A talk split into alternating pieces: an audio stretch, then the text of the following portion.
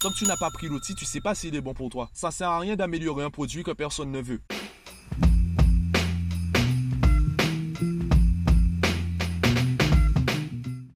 T'enregistre le podcast, on est samedi, la nuit est déjà tombée, je suis encore dans ma voiture car je voulais t'enregistrer le podcast avant de rentrer chez moi. Ma journée n'est toujours pas terminée puisque après il faudra que je monte le podcast, faudra que je le publie, faudra que je le partage sur les réseaux sociaux, faudra que je te dise d'aller écouter le podcast, chose que tu ne feras pas tout de suite parce que tu es têtu, tu ne veux pas qu'on te dise quoi faire, donc tu écouteras le podcast peut-être demain, dans deux jours, dans deux mois, dans deux ans, peu importe. Donc ma journée n'est pas encore terminée. Par contre, aujourd'hui, je voulais te parler des vacances ou du moins de la perception qu'on a des vacances, surtout celles qu'on donne aux enfants. Aujourd'hui, ben, le samedi, c'est le jour où je cumule le plus de cours avec des élèves. Et aujourd'hui, ben, c'était le dernier cours avant les vacances, avant la liberté. C'est un peu comme si j'avais ouvert la cage des oiseaux. Tous les oiseaux sont partis aujourd'hui. Et je me rends compte que les enfants voient les vacances comme nous, on voit les congés payés. Ce qui est tout à fait normal puisqu'on les influence avec notre perception. Pourtant, il y a une énorme différence. Quand tu es en congé payé, vu que tu fais le même travail avant et après les congés, c'est pas grave si tu as un temps de pause. Si tes congés sont assez longs, on prend l'exemple de deux mois comme les grandes vacances, tu vas perdre certains réflexes.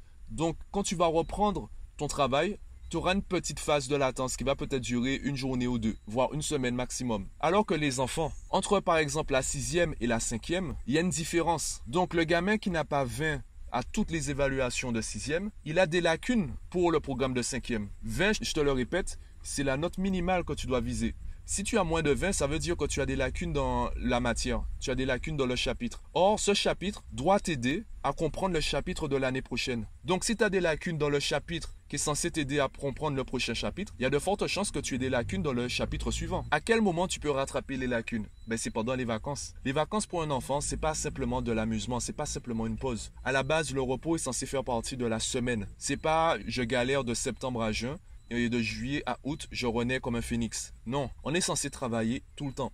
Et on est censé se reposer tout le temps. On est censé s'amuser tout le temps.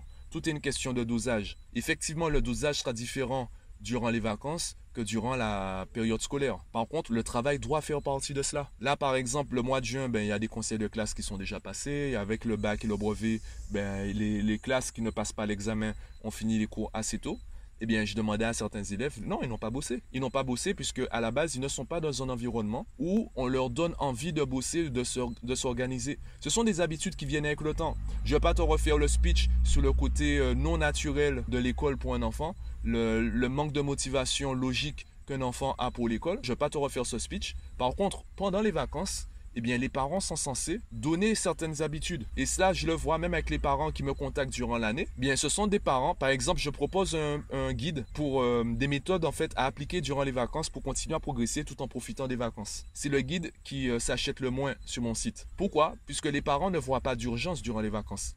Ils voient de l'urgence peut-être à la fin du premier trimestre, à la fin du deuxième trimestre, à trois semaines du bac ou du brevet. C'est là ils vont voir de l'urgence pour leurs enfants. Par contre, pendant les vacances, surtout les grandes vacances, ils ne voient pas d'urgence. Donc, acheter un guide pour savoir comment travailler durant les vacances, ils ne voient pas l'intérêt d'acheter ce genre de guide. Ils ne voient pas l'intérêt de s'intéresser à ce genre de méthode. Au mieux, ils vont demander des conseils gratuits. Alors que c'est justement, c'est durant cette partie que tout se fait. Avec mes élèves, je le dis ouvertement, dès, dès les vacances de carnaval, ce que j'ai suivi très tôt, dès le premier trimestre, aux vacances de carnaval, on avait fait le tour du programme. Je dis pas qu'ils maîtrisaient tout le programme, c'est pas ça. On avait suffisamment toucher à chaque chapitre pour dire j'ai fait le tour du programme. Donc là, je me prépare pour les évaluations. Et l'exemple que j'ai pris ce matin avec euh, mes élèves, et finalement c'est un exemple que j'aime prendre, c'est que tu sais marcher, tu sais courir, pourtant tu n'es pas Usain Bolt. Tu as compris le concept de la course, tu sais courir, tu sais mettre ton pied droit devant ton pied gauche et vice-versa. Tu sais le faire. Alors pourquoi Usain Bolt est différent de toi? C'est quoi la différence entre vous deux? C'est l'entraînement. Même si tu as compris le concept, même si tu as la base, c'est l'entraînement qui va te rendre meilleur. Donc si tu t'entraînes pas, si tu manques de pratique, si tu n'as pas une méthode de travail qui te permette de t'améliorer, tu n'atteindras jamais le niveau de ces gars-là. Et cette méthode, cet entraînement, cette pratique, elle se fait aussi pendant les vacances. Les vacances, c'est l'entraînement. Les vacances, c'est la partie ouverte. Quelle est ta perception des vacances? Pour moi, les vacances, servent simplement à préparer la prochaine rentrée. C'est ça. Pour un enfant, c'est ça. À l'école, les vacances servent à préparer la prochaine rentrée. Évidemment, on change le dosage. Comme il y a plus de temps libre, On peut placer davantage d'amusement, on peut placer davantage de jeux vidéo, on peut placer des voyages. Par contre, toi, en tant que parent, en tant qu'adulte, tu peux pas traîner ton enfant derrière toi. Tu peux pas lui dire, allons faire ci, allons faire ça, et à la fin lui dire, mais comment ça, t'as pas révisé? Bon, là, tu avais le temps. Mais non, l'enfant, naturellement, s'il t'a pas vu déjà toi-même tenir un planning ou t'organiser dans le temps, il ne va pas de lui-même se dire, bon ben de 7h à 9h tous les matins, je travaille. Surtout que toi, comme tu as ta petite semaine dans ta tête et tu sais ce que tu es, tu, peux te permettre de faire, tu prends même pas le temps de discuter avec ton enfant pour lui demander à quel moment il est disponible, à quel moment il a prévu de travailler. Tu lui dis, allons faire ci, allons faire ça. Tiens, prépare-toi, on va, on va faire ci, on va faire ça. Et à la fin de la journée, tu demandes, tu as travaillé? Ben non. Il a subi ton planning, il a subi ta journée, il a subi ton organisation. Il ne va pas de lui-même réfléchir à comment je vais placer une activité que j'aime pas. Donc c'est à toi de créer cet environnement, créer ces habitudes pour qu'il puisse cumuler plaisir et travail. La dernière métaphore que j'aime prendre, parce qu'après je vais, je vais te laisser, moi aussi je dois rentrer chez moi, j'ai déjà j'ai faim, hein euh, j'ai des choses à faire. Bon, euh, la dernière métaphore que j'aime prendre, c'est une balance entre le temps de travail et le temps de repos. Si tu finis pas le travail durant le temps de travail, où tu vas prendre du temps? Ben forcément dans le temps de repos. Donc si tu veux avoir du temps de repos, si tu veux que la balance soit équilibrée, tu dois finir le travail durant le temps de travail. Si tu veux un équilibre entre le travail et le repos, eh bien cet équilibre-là, il doit être sur les 12 mois de l'année. Il doit pas être sur 9 mois. Déjà l'année scolaire, elle dure pas 9 mois. Faut arrêter de mentir. Enfin 9 mois. À la base, c'est 10 mois. De septembre à juin. Mais ça ne dure pas 10 mois. De septembre à novembre, on fait des révisions de début d'année. On fait des révisions sur le programme précédent parce que justement, si tu as des lacunes sur le programme de sixième, ça sert à rien qu'on commence le programme de cinquième. Donc on est obligé de revenir sur le programme de sixième. Et ça, ça dure pratiquement de septembre à novembre. On va dire de septembre jusqu'aux vacances de Toussaint. Après, tu as toutes les vacances scolaires. Tu as les jours fériés. Tu as également, ben, faut prendre en compte aussi les grèves, pas forcément les grèves des professeurs, les grèves dans la société qui vont te bloquer ou qui vont bloquer ton école. Tu as également les, euh, absences de certains professeurs. Ça cumule du retard aussi. Donc, si tu restes focalisé sur euh, le programme scolaire, si tu restes focalisé sur ton école, si tu dépends de ton école, ben, ton année scolaire est due en moyenne 4 à 5 mois tu as 4 à 5 mois pour maîtriser tous les chapitres. Alors que si tu t'organises en amont, si tu t'organises sur 12 mois, ben tu as 12 mois pour maîtriser le programme. D'ailleurs, je t'ai retiré des mois, il faut retirer aussi le mois de juin. Je te le dis clairement, le mois de juin, c'est pas le mois où on travaille, c'est pas le mois où on apprend des choses, puisque c'est le mois où, il y a les conseils de classe. Donc c'est pas à deux jours du conseil de classe que tu vas commencer un, chapitre. Surtout, c'est pas à deux jours du conseil de classe que tu seras concentré pour apprendre quelque chose de nouveau. C'est pas non plus à deux semaines des vacances que tu seras hyper concentré pour apprendre quelque chose de nouveau. Ce n'est pas à deux semaines du bac ou du brevet qu'on va commencer un nouveau chapitre avec toi. Donc le mois de juin, il saute. Donc tu vois que toutes ces périodes, elles sautent. Si tu veux vraiment être productif, tu dois d'abord réfléchir à ton niveau sur ta semaine, sur ton mois, sur ton année. Et là, je parle des enfants, c'est valable aussi pour les adultes. Peu importe ton travail, réfléchis d'abord sur ton temps libre. Qu'est-ce que toi, comment toi tu organises ton temps libre? Avant de vouloir négocier avec ton patron un nouveau planning, un changement de salaire, une augmentation, une promotion, etc. Réfléchis à comment toi tu peux changer intérieurement. Qu'est-ce que tu peux changer dans ton temps libre? Tu vises un poste en particulier? Ce poste en particulier demande des connaissances et des compétences particulières. Réfléchis à comment toi, de manière autonome, tu pourras acquérir ces connaissances et ces compétences. Je vois par exemple des gens qui sont énervés parce que leur patron ne veut pas qu'ils euh, enchaînent certaines formations professionnelles. Ben écoute, il y a YouTube.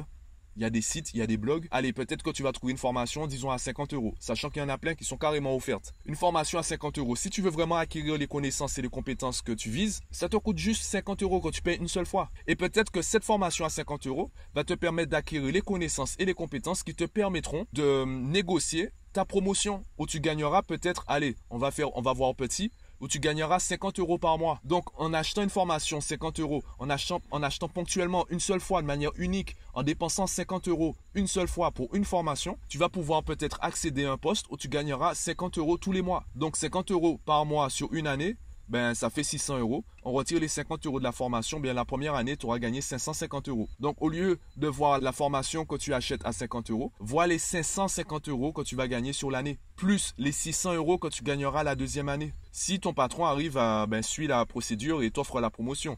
Et s'il n'offre pas la promotion, eh bien vu que tu auras gagné d'expérience, tu auras également l'ego, tu auras également, l'arrogance ben, d'aller chercher ailleurs, de chercher une entreprise qui sera davantage dans le même état d'esprit que toi et qui acceptera peut-être de mieux te payer. Tu pourras également sacrifier quelques mois, tu seras sous-payé, où tu vas vraiment montrer ta valeur, tu vas montrer la valeur de ton travail, de tes connaissances, de tes compétences. Et eh bien vu que tu as fourni un travail, vu qu'il y a ta signature sur ce travail-là, tu auras des armes pour aller négocier avec d'autres entreprises. Bon, ce que je dis, c'est beau sur le papier, euh, je dis pas que c'est facile au quotidien Par contre, ce sont des outils qui sont là. Si tu n'utilises pas les outils, si tu les prends pas en main, si tu prends pas un marteau en main, tu sais pas si s'il est bon pour toi. Tu sais pas s'il est trop lourd, ou trop léger. Tant que tu n'as pas pris l'outil, tu sais pas s'il est bon pour toi. Donc tant que tu n'as pas réfléchi à ça, tant que tu n'as pas testé, tu sauras pas si c'est bon. Et on revient même un peu à ce qu'on appelle aujourd'hui l'imperfection dans le milieu entrepreneuriat. C'est au lieu d'attendre que ton produit soit parfait pour le lancer, crée un produit qui fonctionne, même s'il est parfait, lance-le. Et en fonction des avis que tu auras, eh bien, tu pourras l'améliorer. Ça sert à rien d'améliorer un produit que personne ne veut. Vaut mieux concevoir un produit imparfait qui plaît et qui déplaît à certaines personnes et qui vont te donner un feedback, donc des avis qui permettront de l'améliorer, que prendre 10 ans pour créer un produit que personne ne veut. Enfin bref, tout ça pour te dire, la perception que tu as de toi-même et de ce que tu fais, des choses qui t'entourent, va influencer tes choix, va également influencer les personnes qui dépendent entre guillemets de tes choix, en l'occurrence tes enfants. Donc, si tu veux atteindre certains résultats personnellement ou si tu veux que tes enfants aient un certain état d'esprit, eh bien la question c'est qu'est-ce que tu leur montres? Quelle est la perception que tu leur enseignes? Quelles sont les habitudes et quel est l'état d'esprit que tu leur transmets? Dis-moi ce que tu en penses en commentaire du podcast. Je te le rappelle, tu peux le faire sous le podcast, tu peux le faire sous Facebook, Instagram, Twitter. Partage-moi ton avis. Déjà, ça me permettra de savoir que ce contenu t'intéresse. Si tu as une question, partage-la également. Si tu es d'accord ou que tu sois d'accord ou pas, écris un mot. Tu peux écrire abracadabra, ce que tu veux en commentaire. Écris en commentaire euh, sur euh, les réseaux sociaux un, truc, un mot, juste pour me dire que tu as écouté ce podcast et qu'il te plaît. Voilà. Écris ça et moi je te dis à demain pour un autre podcast.